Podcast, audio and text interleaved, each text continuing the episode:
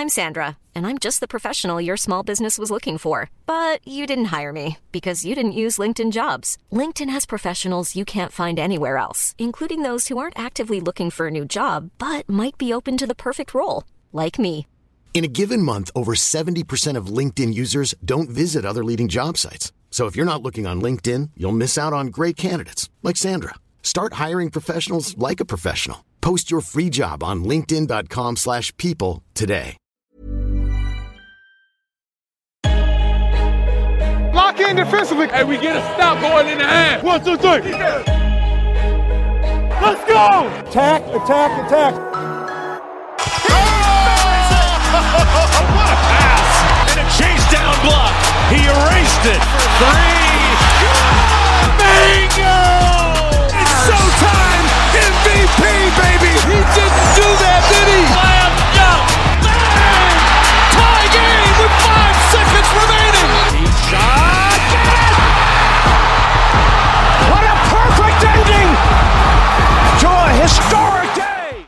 C'est l'épisode numéro 68, donc ça fait quelque chose comme une grosse soixantaine de semaines qu'on a démarré l'émission, la avril dernier pour être précis, et ça fait autant de semaines, autant d'épisodes que ce débat doit prendre place. Le small ball, simple phénomène passager ou vraie révolution dans la ligue. Ce débat, c'est surtout celui d'une fracture entre moi et Tom. Ça tombe bien que ce soit nous deux qui, nous chargions de- d'en discuter. Et c'est sans doute, on est d'accord pour dire que c'est, le- d'ailleurs ça va être le seul accord je pense dans cette séquence, pour dire que c'est le sujet où on est le moins d'accord avec peut-être les marchés NBA. C'est vraiment le Mm. truc Ouais. où on n'est pas d'accord. Enfin, on est plus ou moins d'accord sur certaines choses et totalement euh, à l'opposé sur certaines autres. Donc ça va être intéressant puisqu'on va essayer de pas faire de ce débat un vulgaire euh, first take. Non, c'est même plus first take maintenant la référence, c'est vraiment undisputed là avec Skip Bayless, c'est la référence du mauvais goût. Mais déjà, tu places Skip Bayless là. Oui, oui, j'ai- descendu le débat trop bas. Euh, on, en a, on en a tellement parlé entre nous de ce small ball, Tom, que j'ai un peu du mal à trouver une question pour commencer. Simplement, je vais commencer par peut-être notre premier désaccord. C'est sur ce qu'est le small ball, en fait, la définition même du small ball. Là, je sais qu'on est déjà pas forcément d'accord. Bah après, c'est, je sais pas s'il y a une, vraiment une définition claire dans, dans ce qu'on peut vraiment appeler small ball. Parce que t'as des équipes qui jouent le small ball. T'as des équipes qui jouent le small ball, mais qui jouent très grand. On peut prendre l'exemple de Milwaukee, par exemple. Et t'as des, des équipes qui jouent small ball, mais, euh, comment dire? Elles le font plus parce qu'elles ont pas le choix que parce qu'elles l'ont, en fait. Je sais pas si, si, si c'est très clair, en fait, ce que je dis. C'est pour suivre une mode un peu, ce Ouais. que tu veux dire. Bah, En Mm. fait, voilà, c'est plutôt que comme c'est quelque chose qui marche, c'est quelque chose que les meilleures équipes arrivent à jouer à la perfection aujourd'hui. C'est copié, mais pas forcément adaptable à tout le monde. D'accord. Je vais, me- garder sur, euh, je vais rester sur, euh, sur la réponse sur la définition parce que déjà là, tu t'abordes un point où je sais que ai, sur lequel on n'est pas d'accord. Pour ce qui est de la définition, je suis juste d'accord pour dire qu'il n'y en a pas vraiment. Parce que tout d'abord, je pense que ce que tu pouvais étiqueter comme small ball il y a 2-3 ans, c'est peut-être plus vrai à l'heure actuelle. Ce qui est sûr, c'est que les définitions qu'on trouve en tapant small ball tout bêtement sur Google, où on parle d'un style de jeu où on parie sur la vitesse et le fait de pouvoir marquer plus que les adversaires, c'est vrai, mais ça t'avance pas trop, quoi. C'est très limité. Je pense que dans le, alors je sais que ma définition ne va pas être parfaite, hein, mais dans ce qu'on, dans la NBA actuelle, small ball, c'est surtout quand un de tes deux intérieurs n'est pas un intérieur, en fait. C'est peut-être limite ce que je dis, mais en gros, c'est le cas classique du 3 qui se décale en 4, ou même quand on a des, oui, bah, c'est, le cas classique du 3 qui se décale en 4, euh, tout bêtement, ce qui est un peu le, le schéma le plus répété. J'en discutais avec Pierre récemment et il me disait qu'il pensait que, par exemple, les Celtics, quand ils jouaient avec Bradley, Thomas et Smart, ça pouvait être qualifié comme du small ball. Je sais pas si t'es d'accord, moi j'ai un, j'ai un peu de mal parce que c'est peut-être moi qui est trop, qui limite trop, mais je vois vraiment ça comme euh, quelque chose qui concerne le front court, principalement. Mm. Ah, bah, je suis plutôt d'accord avec lui là-dessus, en fait, parce que je suis, le small ball ne concerne, moi, je trouve pas que ça concerne uniquement le front court, en fait. Parce que si, par exemple, tu joues avec, euh, des, tout, tu, tu joues qu'avec des joueurs euh, qui, qui sont au-dessus de leur taille, enfin, qui sont, qui, qui ont des tailles au-dessus de leur poste en moyenne, et t'as juste ton intérieur qui, qui a peut-être, par exemple, on va prendre le cas de Giannis, par exemple, qui, qui n'est pas un 4 classique, qui est loin d'être un 4 classique, mais qui a la taille, qui a tout ce qu'il faut pour être un intérieur. C'est juste qu'il a des des des des, euh, des aptitudes et des capacités euh, de joueur beaucoup plus petit qu'il est en fait. Donc du coup, je sais pas si le, small ball se résume uniquement à une histoire de taille et uniquement à une histoire de de de comment dire de, de front courte. Ouais,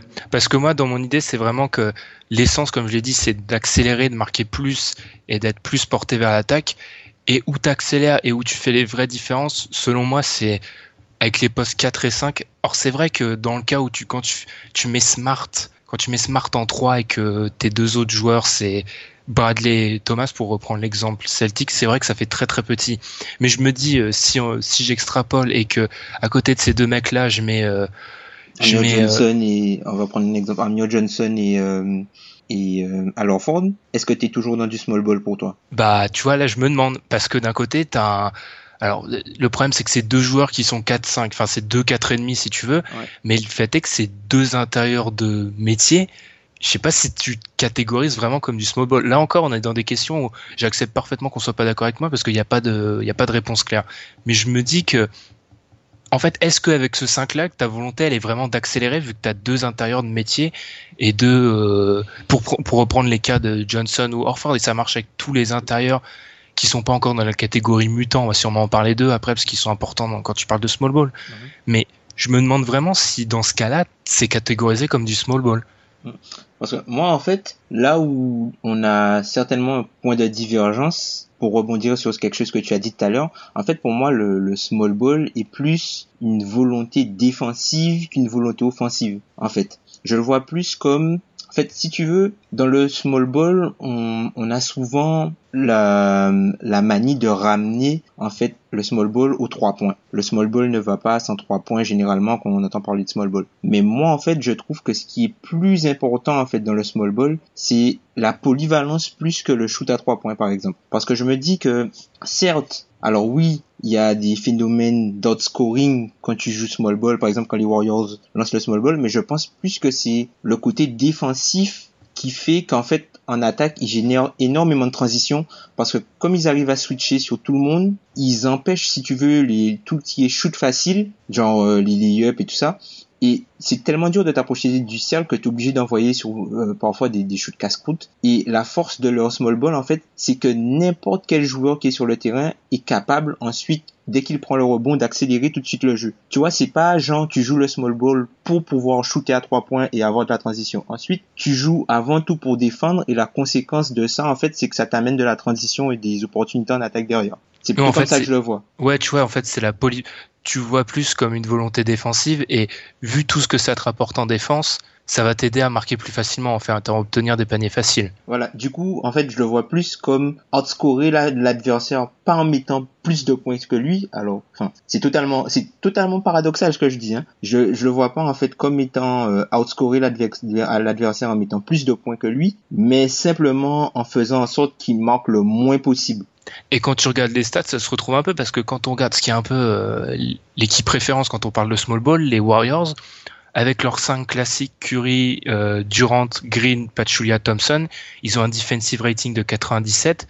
Quand ils sont avec la version small ball, Curry, Durant, Green, Iguodala, Thompson, ils sont qu'à 98. En fait, c'est une perte minime au niveau du, rating défensif et c'est une, une meilleure attaque que deux points, mais ça reste une meilleure attaque. Donc en fait, ce que tu m'expliques, c'est vraiment que tu vois ça comme défense. Alors, je suis plutôt d'accord, mais je me dis qu'en NBA actuellement, on le dit tout le temps, et le, plus important, c'est de marquer. Et je vois surtout, et c'est vrai que c'est peut-être un, c'est peut-être un tropisme de réduire le, le small ball à, à tir à trois points, mais le fait est que c'est, pour l'instant, toutes les équipes qui utilisent le small ball l'utilisent plutôt pour jouer à trois points.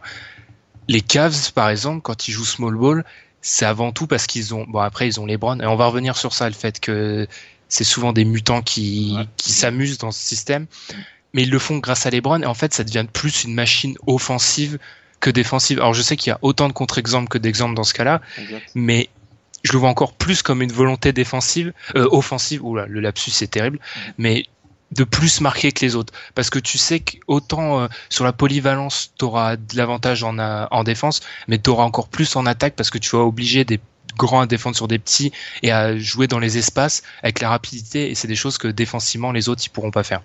Mais je comprends parfaitement ce que tu veux dire. Ben, en fait, pour là, on va on va peut-être basculer. Euh, je j'entends parfaitement tes des arguments. On va peut-être basculer sur euh, le sujet des des grands légèrement. En fait, dans je trouve que ce qui fait la force en fait pour qu'un grand puisse jouer dans du small ball, c'est plus la capacité en fait qu'il a à pouvoir défendre le trois points que sa capacité à pouvoir en mettre deux de l'autre côté. C'est-à-dire que tu peux, si tu as un, un, intérieur qui est capable de défendre le 3 points et qui est capable de switcher, c'est pas grave en fait si il reste sur le terrain et qui te met que deux points de l'autre côté. Enfin, c'est pas grave s'il shoot pas à 3 points en fait. Moi, je suis totalement d'accord. Dans les small ball euh, extrêmes, enfin après celui des Warriors, je déteste faire des exceptions, on le sait bien, mais celui des Warriors est très particulier parce qu'en fait, il est complètement inarrêtable en fait. Et c'est très dur de le juger sur ça. Mais c'est pour ça que Christian Thompson est intéressant. Et je pense qu'on peut parler de lui, par exemple, dans ce cas-là. C'est qu'en fait, il, défend mieux le 3 points que la raquette. Pour un intérieur, c'est rare. Et du coup, c'est vrai que sur les switches à l'extérieur, il est intéressant. C'est intéressant, mais je dirais que le contre-coup de ça, c'est que tu peux te faire euh, légèrement percer à l'intérieur, ce qui arrive au Cavs d'ailleurs. C'est que tu te fais percer parce que tu personne pour défendre derrière après ta raquette. Mais c'est vrai que si tu dois choisir, vu que l'idée du small ball, c'est de offensivement, autant, je pense, c'est écarter, jouer dans l'accélération et la transition, il te faut un intérieur mobile. Et ce qui fait que je suis plutôt d'accord avec toi, être un protecteur de raquette, enfin, Rudy Gobert est un meilleur joueur que Tristan Thompson. Si tu me demandes de construire une équipe small ball, je prends Tristan Thompson avant Rudy Gobert.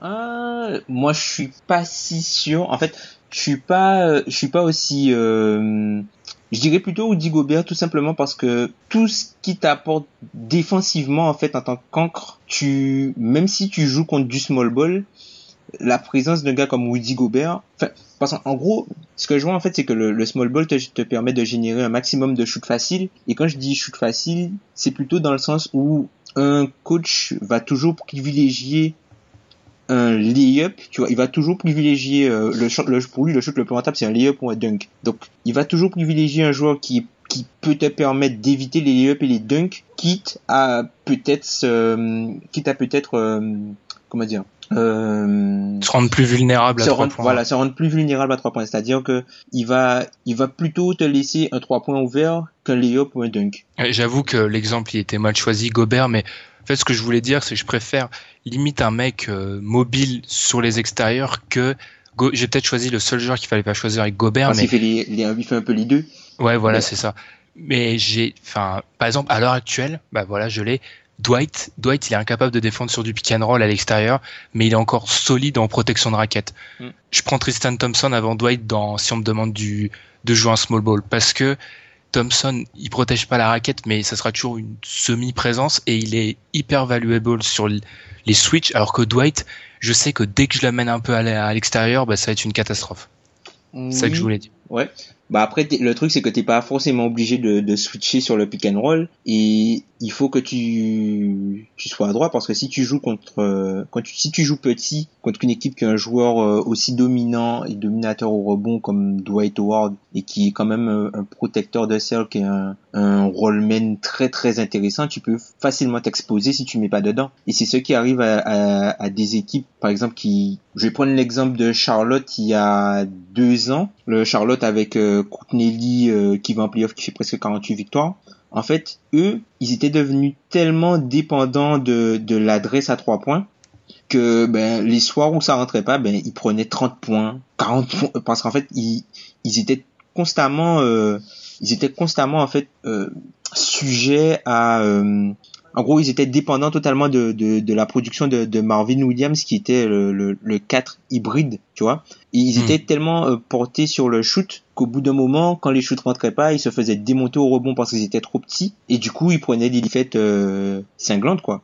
C'est pour ça que je pense que la clé pour tenir un bon small ball, et c'est différent de tenir un small ball, c'est d'avoir des bons finisseurs. C'est pas pour rien. Alors, il y a plein d'autres raisons. Mais c'est pas pour rien que le small ball marche avec les Warriors quand tu as Curry et Durant qui sont des finisseurs et Godala aussi, à part quand il se fait bâcher par les Browns, ils sont des mecs qui finissent très très très bien et même clé. Enfin bref, ils finissent presque tous bien dans la raquette et, euh, et c'est ça qui fait que c'est une bonne équipe et ça tient aussi pour les Cavs. Les Browns, c'est un excellent fini, finisseur.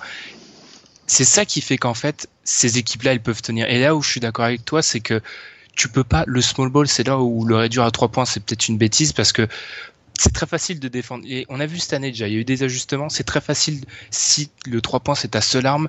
Bah, quand il y a un pick and roll, parce que c'est l'action la plus jouée à NBA maintenant, faut pas se leurrer. Mm. Quand il y a un pick and roll, tu montes sur le porteur de balle, tu switches pas, tu mets deux mecs dessus et tu demandes au rollman soit d'avoir la balle, soit bah, ton, le, le, le joueur qui avait le ballon donne à un autre joueur. Mais en fait, volontairement, tu ne, tu ne te laisses pas avoir par le potentiel shoot après l'écran et quand tu fais ça contre des équipes qui n'ont pas d'autre solution à part le 3 points, mais elles sont mortes en fait. Mm. Elles, elles, peuvent pas répondre.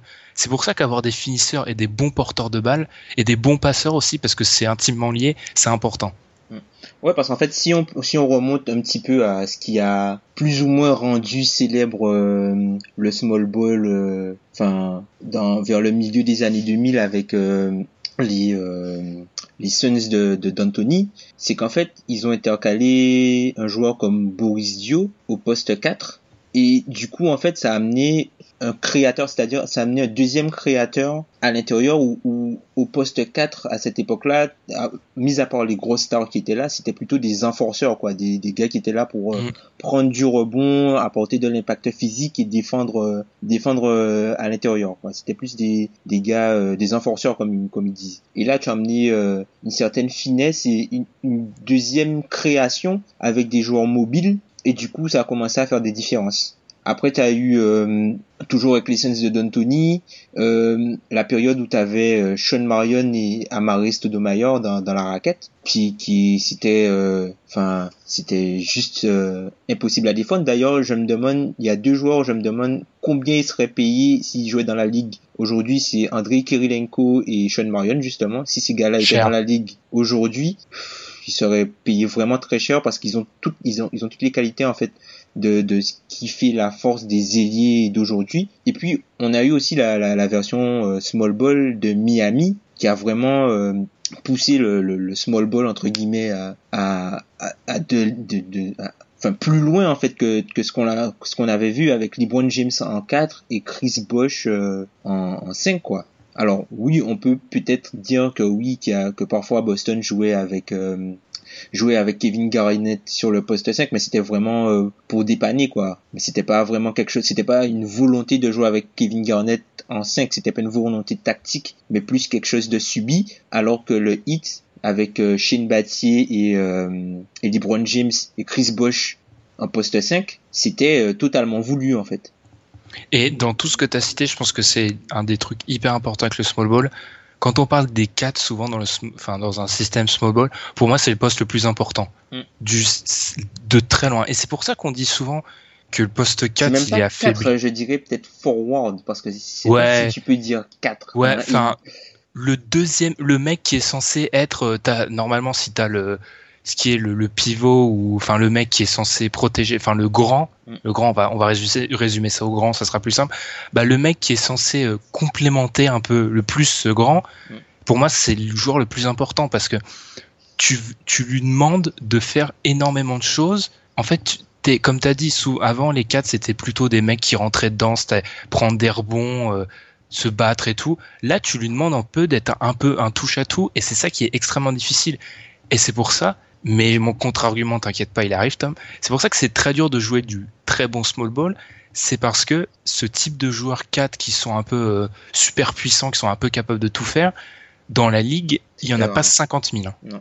Enfin, Giannis, LeBron, Kevin Durant et c'est à peu près tout hein, qui peuvent. Peut-être Anthony Davis. Même s'il est, il est un petit peu plus grand, il est plutôt considéré comme un, un 5, mais Anthony Davis, c'est un grand qui a des, des, des, des skills de petit, quoi. Donc, euh, c'est pas gênant, il peut switcher sur tout le monde. T'as Kawhi qui le fait, enfin, qui peut le faire, mais Popovic est, est pas forcément très enclin à jouer small ball euh, t'as enfin t'as t'as pas des masses de joueurs qui peuvent mhm. euh, qui peuvent le faire quoi après on, on, on, on reviendra un peu plus tard sur euh, ce qu'on ce que ce qu'on nomme un petit peu les, les, small ball killers entre guillemets des joueurs contre lesquels euh, c'est très compliqué de, jouer small ball si t'as pas du matériel très puissant comme ce qu'ont les Cavs ou les Warriors Mais euh, non, non, ouais, c'est le, le poste limite le plus important en fait. Et c'est là que tu donnes vraiment la valeur à l'aile parce que si t'as pas un ailier qui peut jouer 3-4 aujourd'hui efficacement et des deux côtés du terrain, ben ça va être très compliqué d'avoir un small ball qui tient la route contre des bonnes équipes. Exactement. C'est pour ça que Frank Jackson part aussi haut à la draft. Hein. Il aurait pu partir plus haut. C'est pour ça. C'est c'est parce que tu penses? euh, Josh Jackson. Non Ah mais bon l'aurais fait, je l'aurais fait 15 000 fois. Ah, je me dis euh, Frank Jackson, t'es sûr euh C'est incroyable, mais c'est, je sais pas pourquoi c'est imprégné dans mon cerveau. C'est pour ça que Josh Jackson il part si haut à la draft, parce qu'on voit dans lui ce potentiel du mec. euh, alors, euh, est-ce qu'on le voit à raison, je sais pas, mais on voit le potentiel du mec qui peut être euh, dans un small ball ce fameux joueur qui fait un peu tout et qui qui est capable de faire ça. C'est pour ça en fait qu'il part aussi haut, parce que dans le le modèle à la mode, il peut être la clé de voûte. Parce qu'en fait, il défend, il peut attaquer et surtout c'est un, un joueur qui a euh, un bon maniement du ballon, il sait faire des passes, tu vois, il c'est pas uniquement le gars qui c'est pas uniquement le c'est pas un MKG entre guillemets. Tu vois, Mhm. il a vraiment euh, et c'est un peu un peu ça avec Justice Winslow en fait. Si on peut faire le parallèle entre les deux, c'est qu'ils ont un, un jeu de passe supplémentaire en plus de leur de leur euh, polyvalence. Et c'est pour ça qu'un qu'un joueur par exemple comme Jim Johnson, ce qu'il a fait à Miami, ben il y a personne qui pouvait faire ça à part lui là-bas, tu vois. C'est vraiment ce rôle-là de pouvoir euh, attaquer, défendre sur les postes 3-4, créer du jeu, être le relais du meneur. Enfin, c'est vraiment un poste compliqué à tenir et avoir des joueurs qui qui sont en mesure de le faire efficacement des deux côtés du terrain, ben ça coûte très cher et puis c'est très compliqué à avoir. Et puis c'est aussi, on peut prendre l'exemple d'Atlanta où Torian Prince a été pris très haut puisqu'il voit peut-être en lui le type de joueur en fait 3-4 avec une super grande envergure qui est très importante maintenant euh, pour euh, ces postes-là. L'enver- L'envergure est plus importante que la taille limite maintenant dans le, dans le jeu NBA. Et euh, du coup, ils ont vu en lui ce potentiel-là et ils l'ont pris super haut, ils l'ont pris en 12.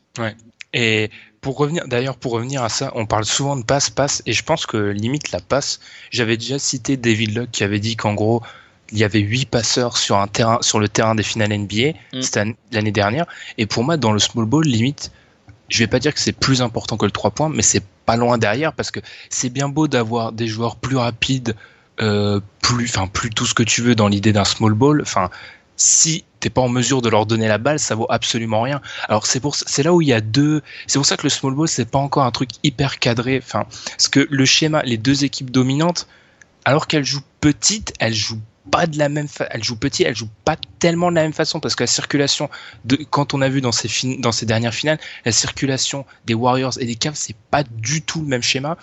Mais je pense qu'à terme le schéma des des Warriors, il est beaucoup plus transposable parce qu'une équipe, alors ça demande des joueurs très Ah, intelligents, C'est- Vas-y, finis, finis, parce que là, je, Ah. on n'est pas d'accord là-dessus, mais vas-y, finis, finis. parce que ça demande des joueurs qui ont, sont très intelligents, mais je pense, je pars du principe que on, on est en train de façonner les joueurs pour jouer dans ce système-là, donc on va les trouver à plus ou moins long terme et plus plutôt du long que du moyen. Mais le fait est que si tu n'as pas des bons passeurs, ça ne marche pas. Et c'est pour ça que cette qualité de passe est limite plus importante que d'écarter à trois points. Il te faut des joueurs intelligents. Alors c'est un peu, c'est hyper caricatural, mais c'est le cas. Et je te laisse enchaîner sur ce que tu n'es pas d'accord, ce que je pense que tu penses que le système Warriors est pas du tout transposable. Je précise bien sur l'idée de passe. Ah Oui, bon, sur l'idée de passe, peut-être, mais en fait, je pense pas que le système des Warriors soit transposable, tout simplement parce qu'ils ont les joueurs les plus forts pour jouer. En fait, si ton objectif c'est de battre les Warriors, tu peux pas aller dans cette direction-là parce qu'ils ont les meilleurs joueurs pour jouer ce type de jeu-là, en fait. Tu ne trouveras pas un meilleur meneur que Stephen Curry pour jouer ce, ce type de jeu. Si on le résume à un 3D, tu trouveras pas un meilleur 3D que Clay Thompson. Alors là, je vulgarise vraiment. hein. Je dis pas que Clay Thompson Ouais, est un ouais. 3D, hein. mais si, en gros, tu cherches ce C'est comme type ça qu'on de joueur-là, l'utilise. Voilà, c'est comme ça qu'on l'utilise. Tu trouveras pas un meilleur joueur 3D à ce poste-là que ce que, que Clay Thompson. Et, et après que dire des deux mutants qui sont qui sont dans la raquette quoi. Enfin déjà déjà enfin pour moi jouer avec Kevin Durant en, en small ball 5 c'est de la triche. Enfin tu déjà déjà Kevin Durant en, en, en stretch 4 c'est de la triche. Tu vois c'est pas parce qu'en fait on, on va revenir sur sur un peu sur les liés ben, du coup, tu te rends compte que dans le small ball, il faut que tu aies, on, on- parlait des trois postes clés. Brad Stevens en, a parlé, c'est-à-dire qu'il faut que tu aies euh, des porteurs de balles, un, des bons, de bons ailiers et un protecteur de cercle. Sauf que dans les grosses équipes qui jouent small ball, tu as un joueur qui fait les trois. C'est-à-dire Kevin Durant, qui peut porter le ballon, c'est un ailier qui protège le cercle. Draymond Green, il peut porter le ballon, il peut jouer ailier, enfin il est, il est à l'aile quoi, il peut jouer pivot mais il est à l'aile, il peut défendre des postes de 1 à 5 et c'est un super protecteur de cercle. Donc c'est pour ça que c'est dans ce sens-là que je te dis que c'est totalement difficile, euh, c'est peut-être pas impossible mais aujourd'hui en fait si tu veux aller battre les Warriors, je pense pas que c'est sur ce terrain-là que tu dois aller parce qu'ils seront beaucoup plus forts que toi, que ce soit en attaque ou que ce soit en défense. Et c'est justement ça. matériel pour. En fait, j'ai jamais, j'ai jamais voulu les battre. Je dis juste que c'est possible de jouer comme les Warriors et bien. Alors, les battre, c'est impossible. Mais c'est possible de jouer comme eux et bien parce que, et là, je vais donner un, c'est le big up à Pierre. Parce que quand on parle small ball, il avance souvent cet argument. Mhm. Des mutants, c'est la simple, c'est la théorie de l'évolution. Il va en avoir de plus en plus. on, on, en a déjà de plus en plus. Donc des joueurs. Alors Kevin Durant et Draymond Green sont uniques à l'heure actuelle, mais dans 10-15 ans, on aura de plus en plus de phénomènes physiques parce que dans l'histoire de la au fil du temps, on a de plus en plus. Alors, la ligue va pas être remplie de Draymond Green et Kevin Durant. Je pense juste que c'est c'est pas un simple phénomène très court parce que on va trouver des joueurs hyper polyvalents et capables de faire des choses comme eux, ça va se trouver parce qu'on va les entraîner pour ça. C'est pour ça que je pense que dans 10-15 ans, on en trouvera. Pour les battre maintenant, c'est sûr qu'il faut pas jouer comme les Warriors, ça c'est clair. J'ai jamais, je le dirai jamais parce qu'il faut pas faire ça. Mais je pense vraiment que dans le futur, ce qu'ils font, tu pourras le faire et à un très bon niveau, sans te taper, sans sans aller dans un mur. Vraiment, je le pense. Ah, c'est possible. Mais après, euh, pour trouver la qualité en fait qu'on ces joueurs parce qu'en fait je pense qu'on assiste vraiment à quelque chose d'exceptionnel en fait parce que le small ball des Warriors c'est pas quelque chose euh, c'est pas quelque chose que qu'on avait vu avant. Enfin ils ont poussé le truc à un, niveau totalement euh, totalement différent quoi. C'est pas c'est pour euh, ça que le small ball des Warriors je l'ai dit dès le début il est en fait j'ai du mal. C'est limite il est hors cadre parce qu'il est très très particulier à aborder parce que c'est limite oui voilà il est hors cadre c'est pas typiquement le small ball des Warriors, limite, ça bat tout, toutes les techniques possibles et imaginables que tu peux sortir. Alors que le small ball, il a des faiblesses en fait. Je, je suis pas, je suis pas un illuminé qui affirme que c'est totalement invincible et que ça va régner sur NBA pendant 150 000 ans. C'est pas le cas. Mais les Warriors, comme tu as dit, ils ont poussé ça tellement haut que t'as l'impression que c'est c'est la dictature du small ball. Et ce que ce que je pense que c'est c'est pas du tout le cas. C'est pour ça que j'ai énormément du mal à, à les aborder parce que quand tu les vois, du coup, tu penses que c'est impossible, mais c'est juste qu'ils ont poussé le truc à un tellement haut niveau que en fait aucune équipe ne peut euh, dans le futur proche arriver à leur niveau en, sur le small ball. C'est pour ça qu'ils sont très durs à aborder, je trouve. Ouais, parce qu'ils ont, t'as pas le matériel qu'ils ont en fait, tout simplement. Mm. T'as pas le personnel qu'ils ont pour pouvoir jouer ce type de joueur-là, ce, ce, type de jeu-là. C'est-à-dire que le small ball des Warriors, c'est leur C'est leur façon à eux de mettre leurs meilleurs joueurs sur le terrain. En gros, ils ont trouvé des joueurs qui sont tellement forts dans leur façon de pouvoir faire plusieurs choses et de faire des choses que des joueurs plus grands font, qui peuvent se permettre de sacrifier un joueur plus grand pour ajouter des qualités d'un joueur plus petit qui est excellent dans ce qu'ils font collectivement tu vois.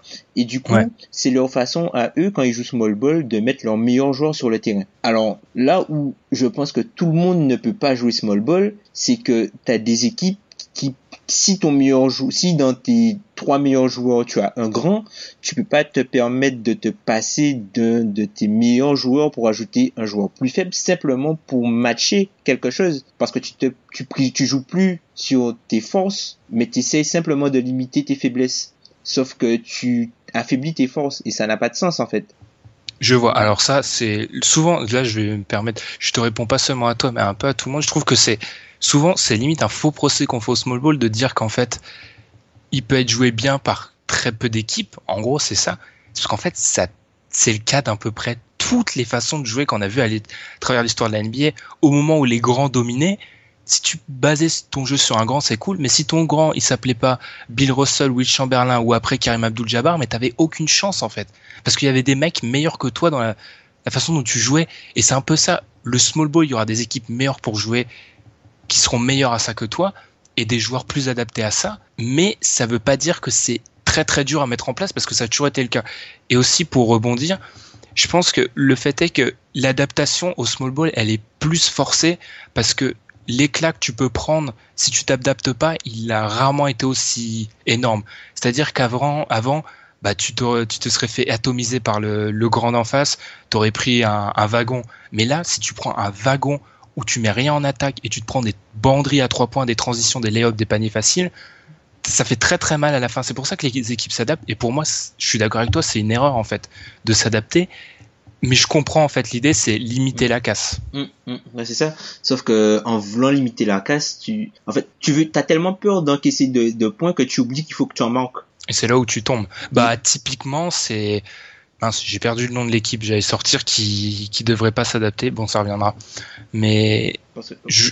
ouais, vas-y, vas-y. Ouais, parce qu'en fait, les Cavs ont le match ils gagnent contre les Warriors. Alors le small ball des Cavs est assez particulier parce qu'ils ont LeBron James, tu vois. C'est pas non plus un ouais. small ball. Euh, c'est pas le c'est pas le small ball des, des Hornets, hein, sans, sans offense. non, sans offense. Hein, On pas... ne critique pas mes Hornets. Non, mais sans vraiment sans offense parce que les, les Hornets ont réussi à, à trouver un système de jeu où, où leurs joueurs, leurs meilleurs joueurs arrivent à s'épanouir. Mais euh, tu vois, le, small ball des Cavs, tu te rends bien compte que qui jouent de cette façon-là parce que ils peuvent pas forcément aller dans l'autre sens parce qu'ils ont LeBron James et leur et Kevin Love fait partie de leurs meilleurs joueurs. Je pars du principe en fait que quand tu joues, quand Kevin Love est obligé de faire partie de ton équipe parce qu'il fait partie de, des, des, des, choses que tu fais le mieux, il fait partie de tes forces, il contribue à améliorer tes forces. Tu peux pas avoir une équipe défensive en fait. Tu peux pas stopper, euh, tu peux pas stopper les gens. Enfin, tu peux pas stopper euh, par exemple une équipe comme les Warriors. Donc du coup, ta seule solution c'est d'aller justement dans au plus profond de ce que tu fais le mieux, même si tu sais que ça va te coûter de l'autre côté parce que disons tu tu mets tu vas mettre un joueur pour t'adapter, tu vas mettre un joueur euh, je sais pas moi, tu vas tu vas mettre par exemple Iman Shumpert à la place de Kevin Love et décaler LeBron en 4. Même si tu arrives à matcher, tu deviens tellement mauvais en attaque enfin entre guillemets de l'autre côté que finalement vaut mieux que tu tu tu, vaut mieux limite que tu, tu acceptes en fait de perdre Kevin Love, de, de, de, de garder Kevin Love et euh, ses faiblesses défensives sur le terrain, que de mettre un joueur qui certes pourra switcher, mais qui en attaque t'apportera rien et, et ré, ré, enfin et euh, rendra plus difficile en fait ton, ton système offensif. Donc tu penses qu'en fait le small ball des Cavs c'est plus une contrainte qu'un choix? Oui, je pense que s'ils avaient plus de two-way players, ils auraient eu moins de difficultés et ils auraient, ils auraient plus facilement, euh, ils, si, enfin, ils auraient plus facilement pu switcher de mode en fait. Parce que là, ouais, ils n'ont pas le choix. Ils, ils ont pas le choix. Ils sont obligés de jouer de cette façon-là et ils ont construit leur effectif pour jouer uniquement de cette façon-là, quoi, pour aller à, à outrance dans, dans tout ce qui est euh, espace, euh, spacing et shoot, quitte à, à ce que la défense, euh, la défense en pâtisse, quoi. Après, dans, dans ce en fait, pour moi, c'est une contrainte choisie, quoi. Je vais faire un, être le compromis, c'est qu'en fait, oui, ils ont pas le choix de jouer comme ça, mais comme tu l'as dit, ils ont construit l'effectif comme ça, et je suis pas sûr que c'est pas loin la, la façon de maximiser le, les joueurs qu'ils ont, parce que comme on l'a dit, l'alliage des Warriors, il est tellement unique ouais. que c'est peut-être la façon dont, pour les battre, c'est peut-être, mais là on s'égare, on s'écarte, mais c'est peut-être la façon pour les battre qu'il fallait adopter. Pour répondre, je suis plutôt, enfin, oui, je suis plutôt d'accord que c'est sûrement une contrainte, mais Kevin Love, en fait, c'est pour ça que je dis que le small, le small ball et le poste 4, c'est le, c'est le poste le plus important et la clé de voûte parce que Kevin Love, en fait, il est un peu à cheval, c'est-à-dire qu'il allie des compétences d'un 4 du small ball, c'est-à-dire il est capable de shooter externe, il peut marquer assez facilement, il est à l'aise, et, et, et, même au poste, ouais, et on se moque de lui, mais il est plus fit que jamais et il est de moins en moins ridicule au, au périmètre. Mais ça reste un joueur qui a des limites et qui a un peu un 4 classique. Je, je, je mets des guillemets. Et c'est là où ça limite. C'est pour ça aussi que un mec comme Blake Griffin, c'est pour ça qu'en fait, c'est tellement dur, et des fois je suis dur avec certains joueurs, et j'inclus Jalil dans la conversation, c'est qu'en fait, je suis dur, mais le pauvre Jalil, et d'ailleurs, je n'ai rien de personnel contre lui, hein, c'est vraiment que en fait, je suis dur parce que il y a une période où je l'ai bien aimé et on est toujours plus dur avec les, joueurs qu'on a appréciés. Et en fait, Jali, c'est pas tellement pour ce qu'il est ou ses phrases extra sportives, c'est qu'en fait, ça m'énerve un peu pour ces joueurs-là parce qu'il y a des joueurs qui sont un peu piégés par l'époque dans laquelle on est et qui vont être has totalement alors que ce sont des bons joueurs mais qui vont rien pouvoir faire. Griffin, Okafor et d'autres. Et c'est ça qui me gêne un peu. Et c'est pour ça que je m'écarte complètement de l'idée des Cavs là, mais c'est pour ça qu'aussi je comprends que et je suis d'ailleurs c'est pour ça que j'aime les Pelicans, parce que je suis content que certaines équipes continuent à, jouer ou à aller à contresens parce que ça donne la chance à certains joueurs qui pourraient être un peu snobés de s'imposer. Voilà, désolé Tom, je suis complètement sorti de ta mais cheminement il était comme ça. C'est qu'en fait et d'ailleurs ça va nous amener sur les small ball killers, enfin les mecs qui sont qui tuent ce small ball normalement. C'est pour ça que il y a des joueurs qui, je veux pas être méchant, mais c'est pour ça qu'il y a des joueurs avec lesquels j'ai du mal. C'est que les Payton aussi, en fait, je veux pas que l'NBA soit trop, soit trop formaté, mais il y a des compétences que tu es obligé de demander maintenant. Tu faut pas que tu ailles à contresens pour aller à contresens, faut que ça soit quand même logique. Et ce que font les Pelicans, on aime ou on n'aime pas, mais ça semblant logique. Mais autrement, non, je demande des compétences quand même. Et c'est pour ça que les Cavs, je suis d'accord qu'ils s'éloignent un peu de ce que font euh, les Warriors. Mais comme on l'a dit, en fait, les Warriors, c'est hors 4 parce que tu, tu, ne bats pas les Warriors, en fait, quelle que soit la façon. Mais après, faut, sinon, faut que tu sois extrêmement fort dans ce que tu fais et que tu sois sûr de tes forces, en fait. Parce mm. que quand tu regardes bien, des équipes comme Utah, des équipes comme, enfin, Memphis un petit peu plus maintenant, mais euh, des équipes comme Utah et les Spurs vont à contre-courant parce qu'ils savent que défensivement, ils sont sûrs de leur force, en fait, et qu'ils peuvent se permettre parce qu'ils ont le personnel pour, en fait. C'est-à-dire qu'ils sont pas meilleurs en jouant plus petit c'est ça, c'est là où on parlait des équipes qui s'adaptent. Eux, ils ont aucun intérêt à s'adapter. Voilà, ils sont pas meilleurs en jouant plus petit, même si je pense que les Spurs avec Kawhi en 4, ça peut être assez dévastateur. Mais comme ils ont le souci Aldridge, ça paraît compliqué, tu vois. Ça paraît compliqué, mais par exemple, si, tu pouvais euh, mettre un, un 5 avec, euh, par exemple, Tony Parker, Danny Green, tu as euh, Jonathan Simmons, Jonathan Simmons que tu mets en poste 3, tu mets Kawhi en 4 et Deadmon en 5, enfin, c'est pas mal, tu vois, c'est pas, mais c'est pas forcément la volonté de, de, de, de, Popovic d'aller vers du small ball. C'est clairement pas sa volonté parce qu'il est sûr de ses forces, il est sûr de, de, de, la façon dont il joue et ça lui a apporté des, des résultats euh, dans le passé. Alors, peut-être qu'aujourd'hui, c'est pas forcément la chose la plus adaptée, mais, enfin, ce sont les Spurs, tu vois.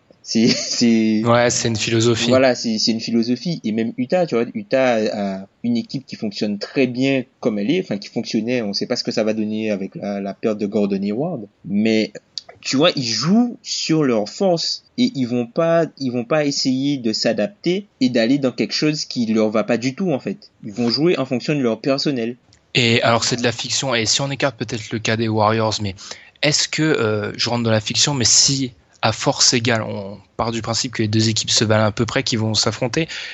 Est-ce que c'est vraiment la solution pour battre le small ball que que de prendre cette solution à la Spurs et, et au Jazz qui ils font ça parce qu'ils doivent faire ça, mais est-ce que c'est vraiment l'idée? Est-ce que c'est pas euh, est-ce que eux aussi vont pas être forcés de s'adapter? Est-ce que la réponse elle est peut-être défensive au small ball? Je sais que t'es pas d'accord avec ça, ça c'est un débat où j'ai pas encore un avis tranché, mais est-ce que c'est vraiment la solution? J'en doute, quoi. Même si tu avais une équipe blindée, je sais pas si tu arrêtes le small ball en étant une équipe grande et qui s'appuie sur la défense, en fait. Bah, le truc, c'est que si, si ton, si ta meilleure équipe, là où tu joues le mieux, c'est avec des grands, bah, tu mets des grands sur le terrain. Mm. Tu vas pas mettre des petits simplement pour matcher, alors que tu vas, non seulement tu vas matcher, mais quand tu matches, déjà tu es en position de faiblesse puisque tu t'adaptes à l'adversaire, donc l'adversaire t'impose quelque chose. Tu vois, tu t'adaptes à l'adversaire, donc il t'impose quelque chose, et toi tu deviens moins bon dans ce que tu fais bien en fait. Et c'est ça le, c'est ça le truc. À trop vouloir s'adapter, on finit par se perdre, et finalement ça te coûte plus même si, même si tu t'adaptes mieux, tu encaisses peut-être moins de points, mais en même temps, t'en manques beaucoup moins parce que t'es pas forcément à l'aise et t'as pas les armes pour jouer de l'autre côté, en fait. Et c'est ça qui fait toute la force des Warriors parce que leur small ball leur permet d'être efficace des deux côtés du terrain, que ce soit en attaque ou en défense. Ouais. Moi, ce que je voulais vraiment te demander, en fait, c'est vraiment si, euh, parce que là, on va s'acheminer vers la fin et on va parler aussi des fameux tueurs de small ball, mais est-ce que c'est ça la solution à terme? Parce que je pars du principe que le small ball, euh, je, le défends depuis quelques années, mais c'est pas, euh, ça va pas régner sur la NBA, même s'il y a des arguments qui pourraient prouver que ça va, ça va être un règne durable. Est-ce que c'est ça la solution en fait à terme? Est-ce que la solution, c'est de pas t'adapter, oui, et de les et de les jouer grands en fait. Parce que c'est ça la solution. Moi, j'en doute. Hein. La, la solution, c'est d'avoir un mutant. la, la, seule solution, c'est d'avoir un mutant en fait, un gars qui est capable de défendre le trois points et qui, quand tu lui donnes le ballon, c'est deux points assurés. Tu vois. Par exemple, les Warriors ont énormément de mal à défendre contre Anthony Davis, mais énormément. Il y a rien, ils, ils arrivent pas parce que enfin même même les matchs de cette année et, même on peut prendre les matchs des playoffs. Alors oui les Pélicans se font sweeper mais ils n'ont aucune réponse pour Anthony Davis hein. Draymond Green il peut rien faire contre Anthony Davis. Alors que Draymond Green c'est vraiment un défenseur euh, génial. Parce que en fait le truc c'est que quand tu as des grands c'est bien d'avoir des petits qui ont des skills de des, compétences de grands mais quand tu as des grands qui ont des skills de petits ben, pourquoi ce serait pas aussi valuable? Enfin pourquoi ce serait pas aussi euh, impactant même quand mmh. tu regardes Sacramento cette année ils ont battu euh, ils ont battu euh, ils ont battu les Warriors. Warriors. Mmh. Quand tu vois ce que Cousins fait balle en main, parce que on, on, on, peut en parler un petit peu par exemple des Pelicans. Anthony Davis et Demarcus Cousins, ils peuvent, ils peuvent être porteurs de balle sur pick and roll, ils peuvent être le rollman sur pick and roll, ils peuvent jouer dos au panier, ils peuvent jouer face au cercle, ils peuvent shooter à trois points, ils peuvent attaquer les, les close-out, ils peuvent pénétrer dans la raquette, ils, font, ils, font des Eurostep, ils, ils courent sur le terrain, enfin, c'est vraiment, tu vois, c'est vraiment des choses qui peuvent gêner mm. les Warriors. Enfin, pas les Warriors, mais les équipes qui jouent petit parce qu'en plus, ils sont plus grands et ils ont une science du rebond. À partir Après... du moment où, où, tu peux, tu arrives par exemple à avoir un grand qui peut défendre sur les joueurs et de l'autre côté, même s'il met deux points, mais si, si tu vois, c'est pas, c'est pas une faiblesse en défense et de l'autre côté, il peut arriver à gérer euh, de l'autre côté du terrain. Et même si c'est que deux points qui te rapportent, même si on peut partir du principe que trois, ça vaut plus que deux, mais deux assurés dans la raquette, c'est peut-être plus facile à obtenir que trois défendus par un grand.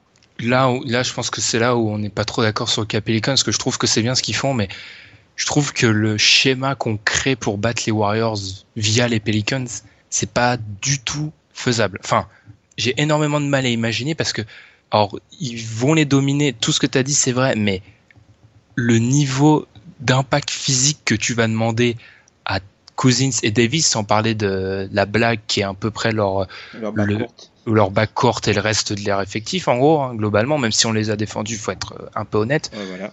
C'est énormément déficitaire. Et ce que j'ai, parce que je, je m'attendais, euh, c'est pour ça que je vais répéter plusieurs fois qu'on a amené les small ball killers, parce que fallait bien savoir que je suis une mauvaise foi et que j'ai forcément le contre-argument selon moi, c'est qu'en fait, là je vais faire exploser la matrice, est-ce que c'est small ball killer? C'est pas justement la victoire du small ball. Je m'explique. Anthony Davis, les Towns, les Cousins, les Porzingis, Porzingis, les Miles Turner, les, les gars comme ça. La plupart, pour maximiser ce qu'ils font, pour en faire des mecs vraiment destructeurs, qu'est-ce qu'il faut à côté d'eux? C'est un peu cet hybride, le small ball 4 ou enfin ce qu'on veut, ce qu'on veut en mettre. C'est un peu ce mec-là qu'il faut à côté de ces mecs-là pour qu'ils soient hyper puissants. Donc en cela, alors je sais que ça peut être un petit à à cheveux, mais est-ce que ces mecs-là, c'est pas justement la, la victoire du small ball? Parce que pour on en parlait avec euh, l'arrivée de Taj Gibson, tu l'avais dit toi-même, et, et, la présence malheureuse de Dieng, malheureuse en notre le pour pour qu'il soit vraiment super fort, ce qu'il lui faudrait, c'est ce 3-4 euh, hybride. Alors, ouais, je suis totalement d'accord avec toi là-dessus, sauf qu'en fait, ce sont, sauf qu'on parle pas de joueurs normaux en fait. C'est ça le truc. C'est-à-dire que ce, dans l'idéal, dans l'idéal, ce serait que les joueurs comme ça, par exemple en attaque, ils aient que des 1 contre 1. Mais ces joueurs-là, en fait, ils sont tellement forts que du 2 contre 1, du 3 contre 1, ils scorent quand même, tu vois. Mm-hmm. C'est pas, on parle pas de, de, de on parle pas de, de d'attaquants moyens quoi. On parle vraiment d'attaquants élites. Et c'est là où, où, où, où, tu peux te dire que même si tu joues petit, enfin, moi c'est, c'est, c'est un peu la façon dont je vois les, dont, dont je vois les choses. Et peut-être que je me trompe, hein, ça peut ça, ça, ça peut arriver que je me trompe. Euh, c'est rare. Non, ça, ça arrive, hein, ça arrive vraiment. Et euh, ben, même si tu vois, euh, je, je me dis que qu'un grand qui a des skills de petit dans un système dans une contre une équipe qui joue small ball il sera beaucoup plus valuable valuable qu'un joueur qu'un qu petit qui a des skills de grand en fait Mm, mais est-ce tout que ça c'est parce pas- qu'il est plus grand mais c'est c'est c'est parce que enfin c'est c'est c'est pas du small ball. Enfin, pour moi, attends, je vais, faut que je trouve un exemple. Alors c'est, c'est le rêve de tout le monde, mais si tu mets du LeBron à côté de Towns, du... Ouais, mais on regarde le niveau des, des joueurs. Euh, enfin, si tu mets, si tu mets, sans prendre un mec du niveau de LeBron, mais si tu mets une version bêta du du 3-4 ailier de small ball à côté d'un Tanz, c'est du small ball en fait. Ouais, c'est genre, c'est par exemple si tu mets Marvin Williams à côté de Towns. En gros, ouais. Ouais, c'est du small ball parce que parce qu'il est, parce qu'il est petit, parce qu'il est petit, mais il a une envergure de grand en fait. Donc la meilleure, en fait, ce que je pense, et je suis d'accord sur le fait que c'est ces mecs-là qui vont mettre à mal le small ball à terme, mais en fait, la façon dont tu vas maximiser ces joueurs-là, c'est rien d'autre que du small ball, peut-être en, en moins caricatural, on court, on défend, on tire à trois points, mais par essence, c'est quand même, tu joues petit. Ouais, c'est pour, pour, les maximiser, mais même, parce que des gars comme ça, tu vois, Towns au poste, c'est deux points, ou mm. deux points plus la faute. Towns, Towns en un contre un, c'est deux points ou deux points plus la faute, c'est ça le truc c'est que ce qui ce qui te permet de, de les maximiser offensivement, c'est de fait qu'ils aient qu'un seul qu'ils aient à scorer sur un seul adversaire parce qu'ils sont carrément inarrêtables ces gars-là. Et en défense, ils t'apportent quelque chose, ils sont capables de switcher, ils sont capables de, de prendre des rebonds et de punir de l'autre côté du terrain. En fait, ils sont capables de punir des deux côtés. Même si Towns cette année était euh, était euh, un petit peu plus en retrait défensivement, mais ce qu'il a fait sur sa première saison, notamment euh, le match des Warriors où là tu te dis oulala, Ouh là là.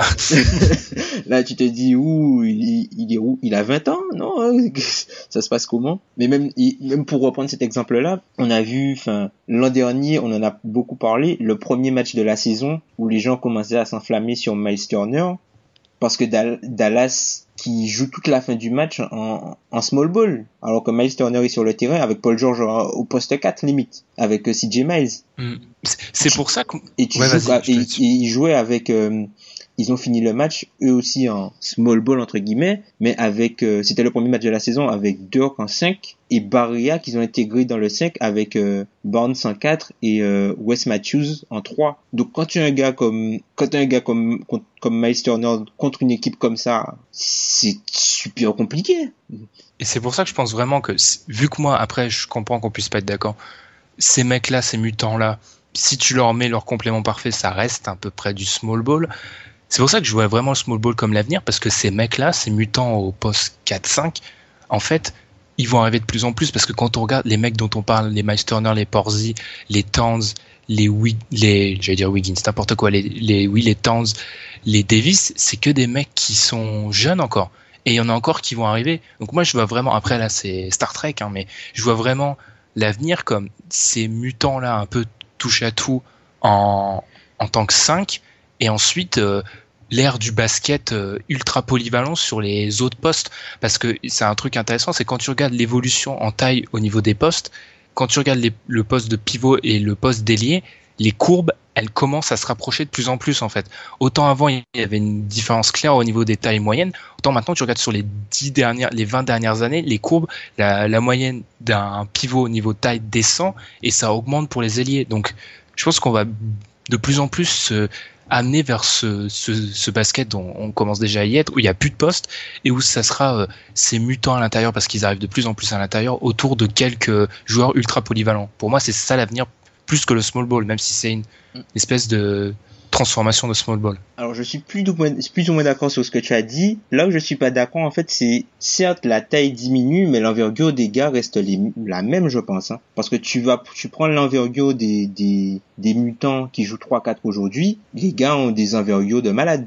Il y en a beaucoup qui en ont. Ils sont, ils sont plus mobiles en fait. Ils sont beaucoup plus mm. mobiles et c'est ça qui apporte euh, ce truc-là. C'est pour ça que, enfin, moi je pense plus que le small ball, on est plus dans, dans une ère de space ball c'est-à-dire plus pas forcément on, appelle ça small ball parce que en fait les joueurs qui arrivent enfin les, les 3 4 qu'on dont on parle enfin c'est des joueurs qui sont plus petits que, que la moyenne. Mais c'est pas dit que qu'il y ait des 4 dans quelques années des 4 euh, au sens 4 physique classique qui soient aussi mobiles mais qui soient pas des 5 en fait. C'est possible. Donc tu crois pas en l'extinction du poste 4 en fait? Ah non, non, non, non, je pense que je pense qu'il reviendra. Hein.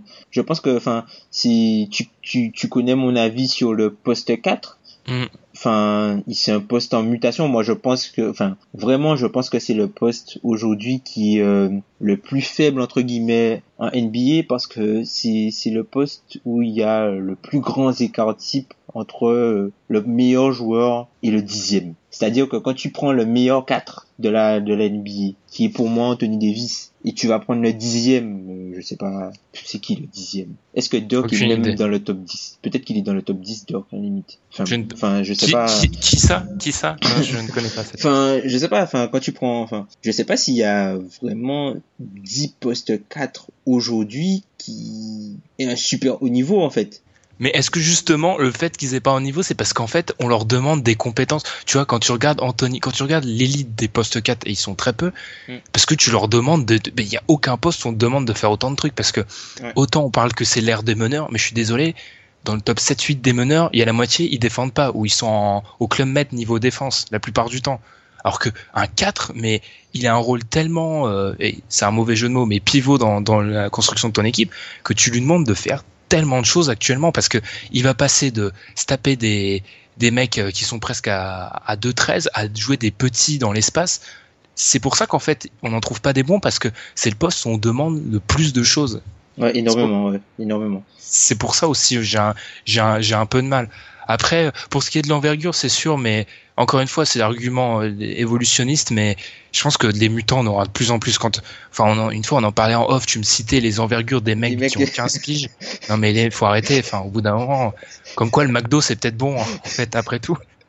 Ah, mais ça, euh, les jeunes, euh, les gars qui étaient au camp, là, ouais, c'était incroyable, c'est incroyable. Et puis même, on va voir déjà avec, même l'an prochain avec Bomba, qui, qui est à Texas. Le phénomène avec des bras tentaculaires, encore une fois, euh, on va voir, euh, on va voir ce, ce type de joueur-là arriver de plus en plus. C'est pour ça quand tu dis Spaceball, je suis moyennement d'accord parce que je pense vraiment que le small ball, ça va durer, mais c'est une passerelle vers un autre truc plus grand encore. Ah, probablement, probablement. Certainement même, certainement même. Mais si, si tu veux, je te, je te parle de Spaceball dans le sens où aujourd'hui, même si tu as des joueurs classiques, si tu, euh, enfin classique entre guillemets, hein, tu, si chacun est par exemple capable d'avoir de la polyvalence à sa taille et capable de t'apporter du spacing, tu n'es pas dans du small ball, mais tu es plus dans du space ball et c'est plus ce qui est recherché aujourd'hui.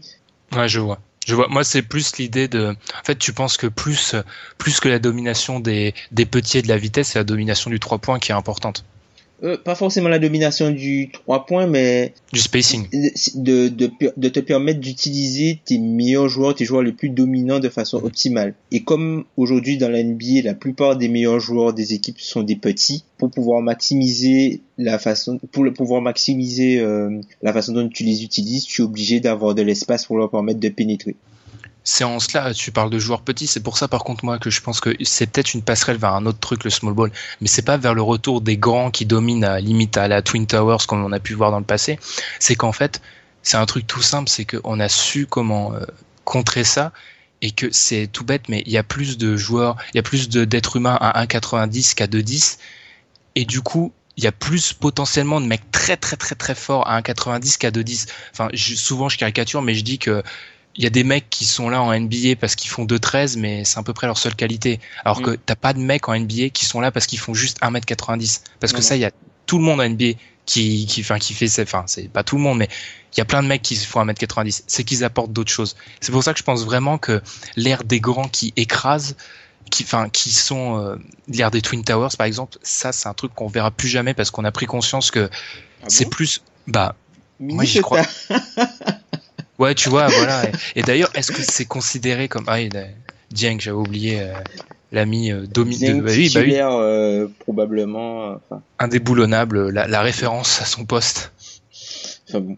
Non, mais enfin, un peu comme toi, ouais, un peu comme toi en fait. Je, je sais pas si on ne verra pas ça, mais euh, je, si t'as si t'as des joueurs qui dominent, si par exemple t'as des joueurs qui dominent, par exemple le rebond contre des équipes qui jouent petit et que les équipes qui, qui jouent petit ne mettent pas dedans de loin, tu vas dominer avec des grands. Je vois, mais le nombre, c'est pour ça que l'avenir, je l'ai dit dès le début ça, mais c'est pour ça que la réussite de Cousins, euh, Cousins, n'importe quoi, Davis, Cousins, c'est hyper important et ce qu'ils vont pouvoir faire parce que si avec peut-être, enfin c'est un débat, mais peut-être à chaque fois le meilleur joueur à leur poste mm. sur les postes intérieurs, s'ils n'arrivent pas proposer une solution contre le small ball, je vois pas pourquoi tu le joueras encore dans 15 ans euh, avec un système comme ça, alors que tu auras peut-être trouvé la meilleure euh, combinaison possible et qu'elle aura pas marché. Et surtout que tu auras des joueurs entraînés à ça, parce que c'est surtout ça aussi. Les gamins, enfin les mecs qui sont dans le système américain, même système européen, ils sont construits actuellement pour jouer comme on le fait actuellement en NBA. Et donc du coup, j'ai du mal à voir. Enfin, les, ça se voit quand on voit chaque maintenant chaque pivot qui sort de la draft. La plupart ou les quatre, c'est des mecs qui shootent externes, qui sont, c'est des, enfin, c'est des, c'est des gazelles. Donc j'ai du mal à voir le retour des, des enfonceurs, tu vois. Je peux, je peux mettre un veto? Oui, vas-y. Gentry en coach, Rondo en 2, Solomon Hill en 3. C'est sûr qu'ils ont pas. Après, c'est encore une fois, ça c'est euh, c'est le problème des Warriors, c'est que du coup, on pense que tout est possible, mais quand t'as Davis Cousins, c'est un peu normal que t'aies pas des, des foot de guerre à côté, quoi. Mais c'est vrai que les Warriors, quand tu vois ça, tu te dis c'est pas normal parce que eux, ils avaient déjà une équipe à 73 victoires, ils ont eu le deuxième meilleur joueur du monde. Mais c'est un peu normal que quand t'as le meilleur 4 et ce qu'on peut dire le meilleur 5 de la NBA. Le meilleur 5 offensif, probablement. Parce que, enfin, Cousins, euh, enfin, je me, enfin, j'ai regardé les, j'ai regardé dernièrement euh, le match de Cousins enfin dernièrement, quand on devait faire le, podcast euh, que finalement j'ai pas fait sur les meilleurs moments de la, de la saison, les meilleures performances, le match de Cousins contre euh, le match de Cousins contre Portland. Oh là là là là là là là là là là Non mais c'est c'est incroyable. Il c'est offensivement Cousins, il est vraiment incroyable, incroyable, vraiment. Et Tom, je pense que là on a dépassé ce qui est un record, on a dépassé l'heure de débat. C'est quand même pas mal. C'est quand même pas mal. Ouais, c'est ça. Donc pour dire que il y a des sujets on est d'accord, d'autres on n'est pas d'accord, on aimerait bien avoir vos avis, mais c'est sûr que c'est c'est une question et ça permet l'intersaison permettait de se le demander. C'est clairement une question euh, sur l'avenir de la NBA et comment on va jouer parce que on est obligé d'admettre que le jeu change. Enfin, tu regardes un match, il faudrait faire l'expérience, mais tu regardes un match des finales, je sais pas, 2009 ou 2008, tu regardes un match des finales 2017, ça n'a rien à voir. C'est plus le même sport. Hein. C'est assez incroyable. C'est le, changement est drastique. Donc on pouvait se demander vers quoi la NBA allait aller et on n'est pas trop d'accord, mais au moins ça fait des bons arguments et n'hésitez pas d'ailleurs, comme je l'ai dit, à nous à nous le donner sur euh, les réseaux sociaux. Et nous, bah, on va se retrouver après la pause pour le quiz. Tom, c'est à toi de. C'est moi qui va encore une fois te poser délicatement sur le grill après avoir posé Pierre euh, il y a quelques jours. Tu es prêt? Ok. To throw them demons around. Fuck the world, 38 special be my contraceptive. My zip code got my arms stretching like yoga sessions. Country slurs and plenty birds got you a hot message. Look, sugar, honey, me and all this sugar money about to change your settings. It's kinda funny how all this pimpin' run deep in my ancestry. These boots love me, ain't none of them ugly. We can share them all if you with it. And that's the sand Sachant qu'on a parlé du small ball, Tom, on va logiquement faire un quiz sur les pivots. Et oui, feinte. Oh là là. Alors on a tendance à réduire. Je t'avoue, c'est pas très traumatisé par mes expériences cataclysmiques au quiz. J'essaye de faire des trucs. Je pense que c'est pas trop difficile, même si c'est plus facile à dire qu'à faire. Alors on a tendance à réduire les pivots actuellement, comme on l'a dit, c'est le protecteur de raquette, c'est les rim runners, et souvent, bah, un peu bêtement, on réduit ça aux comptes qui sont pas du tout une bonne indication de l'impact défensif. Ouais. N'empêche, on va parler de contre, Tom. Donc, je vais te demander les meilleurs contreurs en termes de, de contre total. Hein. Total depuis l'année 99-2000. T'es sérieux? Je suis sérieux. Ouais. Franchement, euh, c'est pas non, et c'est que des mecs évidents. Depuis 99-2000 jusqu'à aujourd'hui? Ouais. ouais. En cumulé, en cumulé. En cumulé, ouais. Alors on va dire euh, Dikembe, il doit être dedans. Non. Il est pas? Il est pas dedans. Morning y est? Non. Non plus? Non. Dwight certainement? Dwight troisième, qui va sûrement monter deux dans quelques années. Garnett. Ah, 11. Garnett est 11. Ouais. Euh, les contre entre 99 et 2000. Enfin, depuis 99-2000. Ah, j'ai, depuis 99-2000, en gros, les meilleurs contreurs en total depuis 99-2000. Et je te, je te précise que le premier est largement premier. Hein. Mais c'est incroyable. Il y a plus d'écart entre le premier et le deuxième qu'entre le deuxième et le quatorzième. Non, sérieux? Oui, oui. Chaque? Chaque est dixième. Ça pacte, chaque est dixième avec 1535 contre. Alors, Wallace? Voilà, c'est deux avec 1964 contre. Je disais que Dwight va bientôt le passer parce qu'il y a que 50 comptes d'écart en fait. Donc une saison et ça devrait le faire. Ouais, normalement, ouais. Hum, des gros gros contre Cambi. Quatrième, 1897 contre. Alors là, tu m'as donné Ben Wallace 2, Dwight Howard 3, Marcus Camby 4, chaque 10. Je t'avoue que le plus dur, ça sera le huitième. Mais ensuite, le, le premier, euh, tu, le premier, c'est le cas classique où quand euh, tu vas dire son nom, tu vas te dire, mais oui, j'aurais dû y penser. Yao Ming, il est pas dedans, non? Non, je crois pas, non. Euh... Qui envoyait des contre... Euh... Alors, pour t'aider, le 5, le 5 qui est passé par Memphis. Et il a fait plus que passer d'ailleurs par Memphis. On peut être surpris de le voir dans la liste. Gazol Marc Gazol, cinquième. 1847 comptes. Euh, Pau, ah Gasol, 1847 comptes, cinquième. Ah ouais, en plus, il défend bien le 3 points, c'est plutôt sa longévité. Duncan, il est dedans obligatoirement aussi. Premier, Duncan. Pour vous donner une, une indication, hein, Duncan, il est à 2688 contre. What? Ben Wallace est à 1964. Hein. Il y a plus de 700 d'écart. Je vous avais dit, le 14e, c'est Theo Ratliff, il est à 1334. Hein. Juste pour donner l'idée, hein. le Duncan, c'est incroyable. Énorme. Hum, alors, il te manque 6, 7, 8, 9. Euh, 8 est encore en activité, mais il joue plus en NBA. Alors, et, c'est le plus dur. Honnêtement, c'est le plus dur de la liste. Hein. Euh, je dirais peut-être qu'il joue toujours NBA, ce gars-là, mais peut-être qu'il y est. Je pense Tyson Chandler, il doit être dedans. Et non, il est pas dedans. Il est pas dedans? Non. Après, honnêtement, honnêtement, t'as raison. Pense longévité. Hein c'est plus des mecs qui sont là depuis longtemps que des mecs longtemps, ouais. Ouais, qui ont qui ont vraiment dominé. Mmh. Non, Martin, non, je pense pas qu'il soit dedans. Euh... Le 6, ah, je vais prendre en, ordre. Le 6, c'est un ancien premier choix de la draft, si ma mémoire est bonne, mais j'en suis sûr que je vais me rater. Non. Et il a joué. Oh, alors j'ai dû me tromper, c'est plus premier choix de la draft. Il a, il a fini sa carrière parce qu'il est à la retraite récemment à Philly. S'il a fini à Philly, je crois. Ouais. Il encadrait les jeunes et tout. Elton Brand Elton Brand, 1828. il, était premier, choix de draft des Clippers, Elton Brand. Ensuite, le 7, c'est. Ah, c'est. C'est quand même un assez gros, gros joueur. Euh, bon, jamais eu de bac si ma mémoire est bonne. On a parlé des Warriors, il y a joué. après, c'est pas honnêtement. Après, c'est pas euh, aux Warriors qu'il a fait ses plus grandes années. Hein. Ses plus grandes années, c'est plutôt Indiana. Jermaine. Jermaine O'Neill, 1722 contre.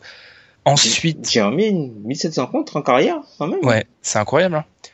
Et ensuite, alors là, c'est là où le, huitième, il est chaud, honnêtement. Euh, faut que tu penses. D'ailleurs, il est d'autant plus chaud que c'est peut-être un des seuls de la liste qui joue presque jamais 5 en fait. bon après, euh, Elton Brand, ça n'a jamais été trop un 5, mais ce mec-là joue jamais 5, il est dans les meilleurs contreurs en fait.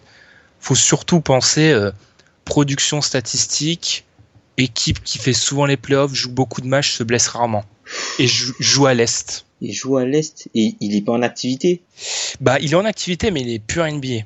C'était le genre de mec euh, récemment qui, qui en fait euh, trouvait une équipe après être passé en Chine ou des trucs comme ça. Et il est grand ami de Dwight, là je te le donne. Grand ami de Dwight Ouais. Il joue à Atlanta. C'est un 4. Un 4 qui joue à Atlanta Ouais, j'ai un trou béant là. Il a le nom le plus commun pour un Américain. C'est quoi Smith. Smith? Josh Smith? Josh Smith. Josh Smith, c'est Incroyable. Incroyable. Huitième, 1713 contre. Alors lui, c'est euh, plus... quand on parle de carrière gâchée... C'est plus que Kevin Garnett sur la même période quand même. Hein. Juste pour euh, donner une idée. Hein. Alors qu'il est arrivé dans euh, la ligue en 2005. Ouais, mais lui, en plus lui dans la NBA moderne euh, avec ses skills, c'est juste qu'il a pas le shoot en fait. Et il a, il a... une attitude, je pense. Ouais, mais enfin, si tu prends uniquement le joueur de basket, il, il pouvait jouer en attaque, il pouvait jouer en défense, s'il savait manier le ballon, il, il pouvait dribbler, il savait faire des passes, il savait pratiquement tout faire en fait. il était, c'était un athlète exceptionnel. Et enfin, le neuvième pour compléter. Euh... Qu'est-ce que je peux te dire sur lui? J'ai rien trop à dire sur lui, c'est ça qui me, qui je trouve un peu bizarre. Ouais, c'est un pivot des années 2000 qui a surtout connu pour sa défense. Il a pris sa retraite récemment. Je sais pas trop ce que je peux te dire. Oh, je vais te le donner, allez. Samuel D'Alembert. Ah, D'Alembert, l'haïtien. Ce qui nous donne quand même, j'arrive pas, j'arrive pas à mettre dans ma tête que Duncan a 700 comptes d'avance sur tout le monde. 700. Mais longévité et puis niveau de jeu, hein, Tim Mm. Duncan, c'est un joueur incroyable. Hein, Ce qui nous donne Duncan, Tim Duncan, Ben Wallace, Dwight Howard, Marcus Camby, Pau Gasol, Elton Brand, Jermaine O'Neal, Josh Smith, Samuel D'Alembert et Shaquille O'Neal. Alors j'avais trois questions, je sais pas si je vais te les faire les trois parce que tu vas te dire que je, je m'acharne sur toi. Hum, allez, je vais te faire, la- je verrai avec la troisième et je vais te faire une autre. C'est, on parle souvent maintenant, on parle des pivots comme des contreurs et aussi des pivots comme des mecs qui doivent maintenant un peu shooter à trois points. Tout Ouais. simplement, les pivots qui ont le plus de nombre de trois points inscrits en carrière. Là, il n'y a pas de limite de temps. Mais pour t'aider, c'est plutôt 5? récent. quoi. Le top 5 Pff, Top 5, top 10, comme tu veux. Si c'est dans les 10, je vais te le- je vais te la- l'accepter. Euh, je te fais une aide, pense récent. Enfin, honnêtement, pense récent. À part 2, 3, à part 4, 5 Ouais. exceptions, pense récent. Uniquement les pivots. Uniquement les pivots. Ce qui, ceux qui sont, d'après Basketball Référence, pivots. Alors après, je dis, le classement est pas parfait. hein. Euh, Marc Gasol doit être dedans, probablement. Ah, il est Non. 15e. Il est 116, 15e. 116 3 points inscrits en carrière. Tous cette saison. Non, non, je déconne. Je crois qu'il en a eu que 3 avant dans toute sa carrière. Euh, alors, euh, je dirais euh, Pau. Il Ah pas non. Pau Gasol? Pau, Pau n'y est pas, non. Alors, des pivots shooters. Ce qui est chaud, c'est que honnêtement, c'est pas des joueurs à part dans le allez, dans le top 10. Euh, pff, les sélections All-Star, ça se presse pas, quoi. Pour être honnête, hein. c'est Oui. plutôt pense joueurs de qui sont vraiment qui font que ça. quoi. Matt Bonner, c'était pas un pivot. Euh, Ralph Lafrenne, c'était un pivot, mais je pense pas qu'il shootait à 3 points. Hum, Il y a six joueurs dans le top 10 qui sont en activité. Il y en a, il y en a même un dans le top 10 dont on a parlé il y a quelques minutes de ça. hein. Oula.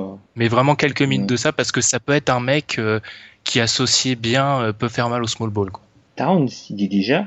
Towns est 14. Mais c'est peut-être ouais, un autre pivot dominant. Cousins, Cousins, cinquième, hein, déjà. hein. Cousins c'est Pour te- cinquième, déjà. Cinquième, 212 3 points mis en carrière. Déjà. Déjà, ouais. Ah, mais je te dis, pense récent. Le, le quatrième, tu vas rigoler quand tu vas apprendre le nom du quatrième. C'est vraiment, faut penser récent. Après, je- pas, je pense. Parce que je Euh, crois qu'il en a mis moins que 12. 12. Ah, il est 12 Ouais. Euh, il y a Myers Leonard là-dedans, j'imagine. Et voilà, c'est pour ça que c'est c'est marrant. Sixième, meilleur Leonard, 210 3 points inscrits. Il y a Bosch, non?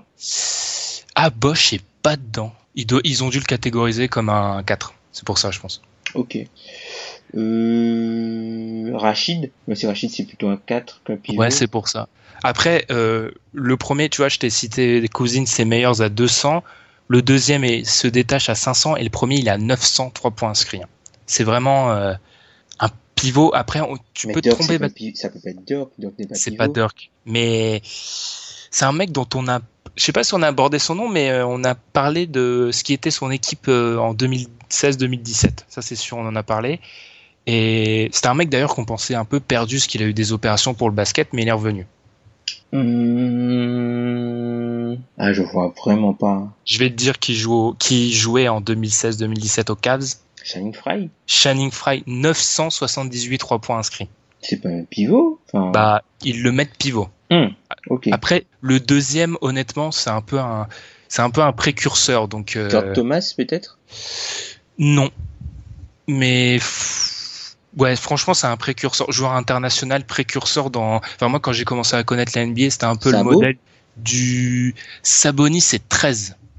Ah non, tu penses que, non, non, j'ai pas connu la NBA en, aussitôt, Tom. Enfin, il a pris sa retraite au début des années 2010.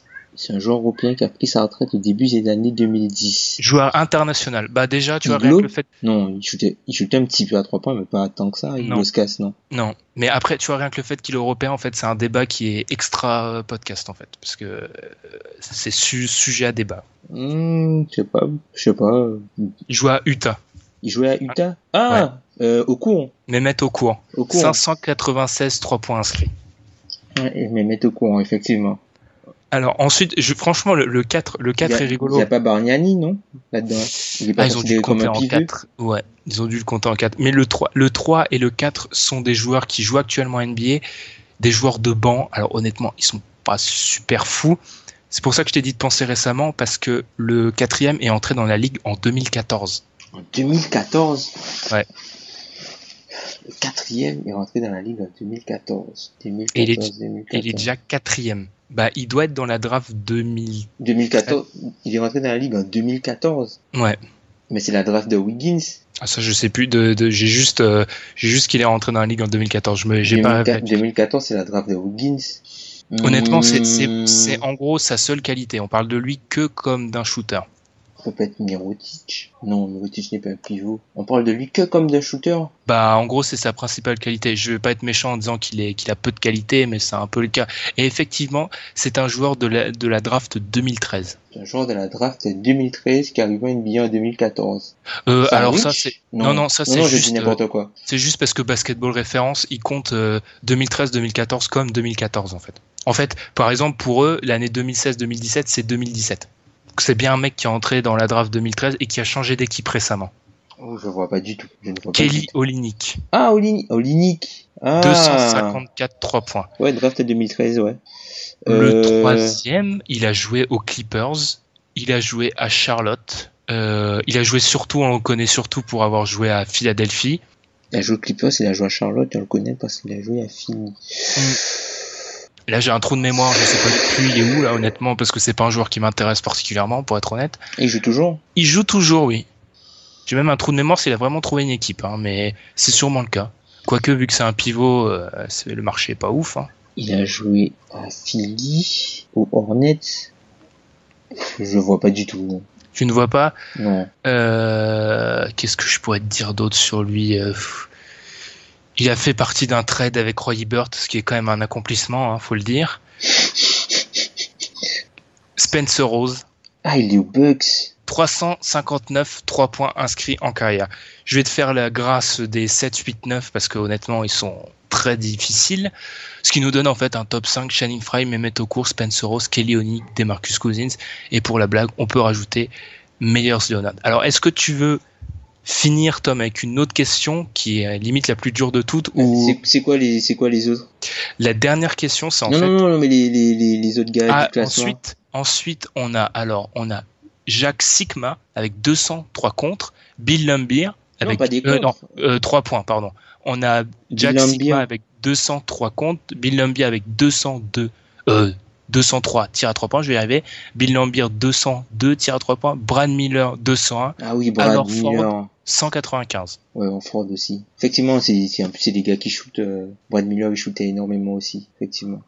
Alors la dernière, alors la dernière, on va la faire en détente, hein, mais c'est vu que j'ai parlé des meilleurs contreurs et que je suis de, un mec foncièrement mauvais, on va parler des moins bons contreurs. Parmi les joueurs actifs, et là tu penses mauvais défenseur, hein, les joueurs qui ont le bloc, le, le pourcentage de bloc, ouais, le plus bas. Parmi les pivots actifs, et j'ai juste mis pour pas que ça soit un peu faussé, tu vois, j'ai mis 500 minutes jouées, 5000 minutes jouées, ce qui fait qu'en gros, c'est des mecs qui ont trois saisons, un peu plus de trois saisons dans, dans les jambes.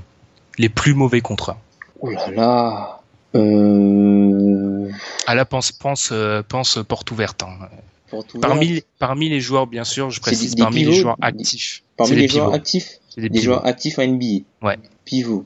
Euh... Bah, Léonard, Myers Leonard, Ah non, bizarrement, il est pas dedans. il est quasiment jamais dans la raquette, lui. Mais vraiment, euh, ce qui est un peu le mec qu'on moque souvent pour être un mauvais défenseur. euh, Alors, je dirais peut-être euh, le pivot des...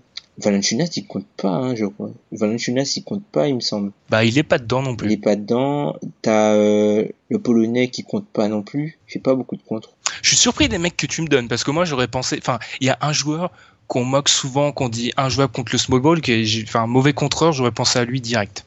Vraiment, euh, genre euh, qui a un gros contrat dont on parle souvent et que un audit, un intervenant aimerait bien se débarrasser et où c'est vraiment genre c'est la quintessence du mauvais contreur. Canter?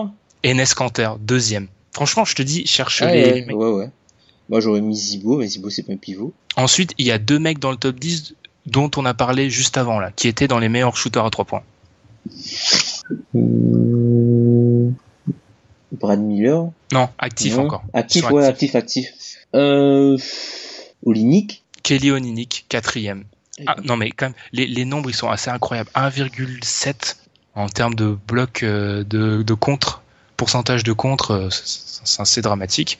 C'est sérieux? 1,7, je te jure. En pourcent... C'est du pourcentage, là. C'est du pourcentage. hein. C'est un T-Rex, le mec.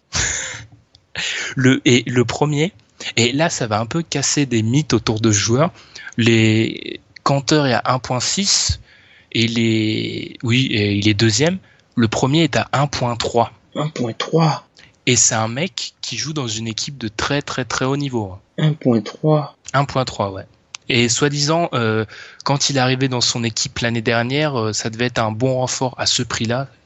Expression horrible, parce que c'est un bon défenseur. Bref, les Magui contres, ça veut, ça veut pas tout. Non, pas Magui. Les contres, mais t'as visé la bonne équipe. Ça veut pas dire tout, dit, pas tout Bah, dire en défense, mais quand même. Zaza. Zaza 1.3 Zaza, il y a 1.3 en block rate en carrière. en carrière. Il a 1.3. 1.3, je te jure.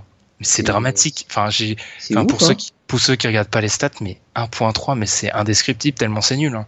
Faudrait voir, la, faudrait voir la protection du cercle.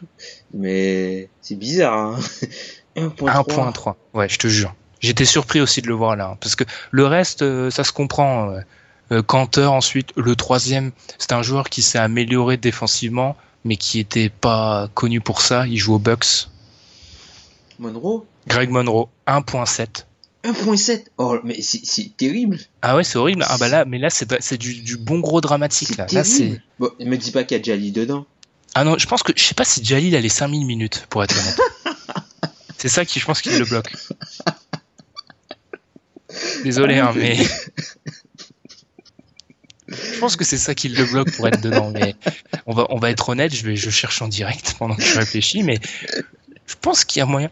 Il est à combien de minutes Parce qu'il est à 103 matchs en carrière, l'ami Jalil. Donc il est à 2700 minutes. Parce qu'autrement, en carrière, son bloc. Il est à 3.1, ce qui veut dire quand même que je me moque de lui, mais à 3.1, t'es même pas dans le top 15. C'est Bon, ouf, je- hein, ça. C'est ouf, hein. Il il y a pas Spencer Rose là-dedans, non? Spencer Rose est pas dedans, mais alors le prochain dans la liste que tu ne m'as pas encore donné, c'est bah c'est un joueur qui était présent dans, dans les meilleurs shooters à 3 points, qui était présent très très très haut, pour pas dire premier quoi. Merde, c'était qui le premier? Il joue il jouait aux Cavs durant les finales. Ah, Fry. 2.1, Channing Fry.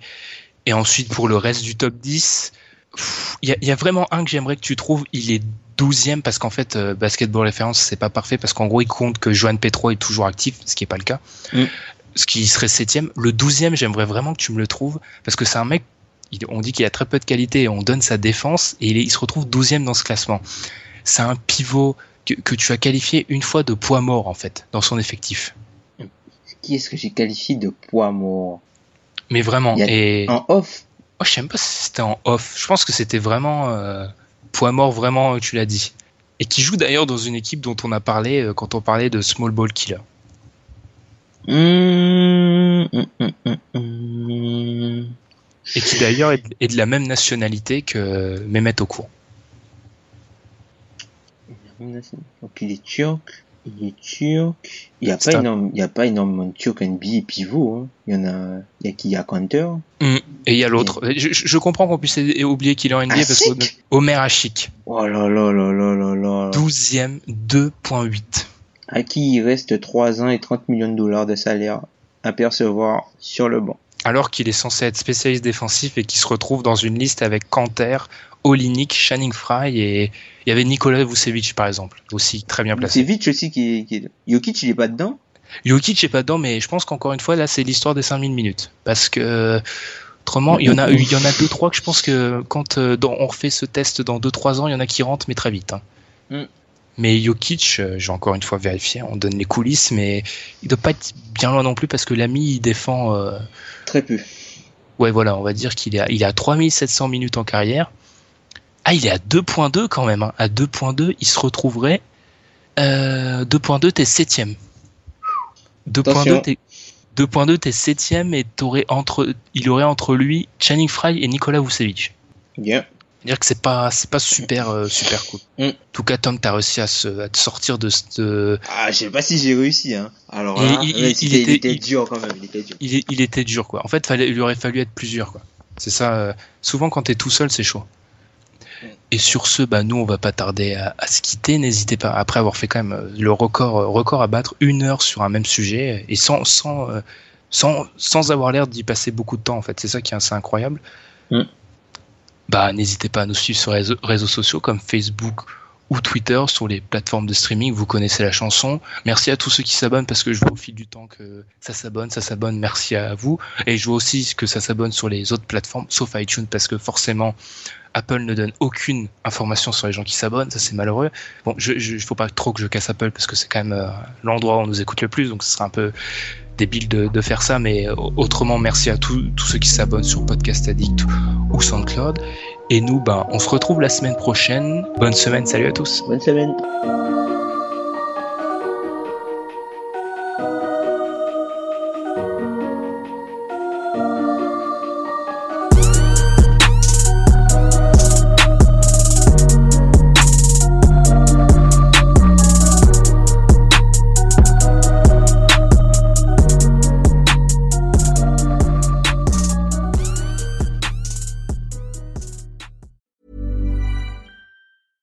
Planning for your next trip?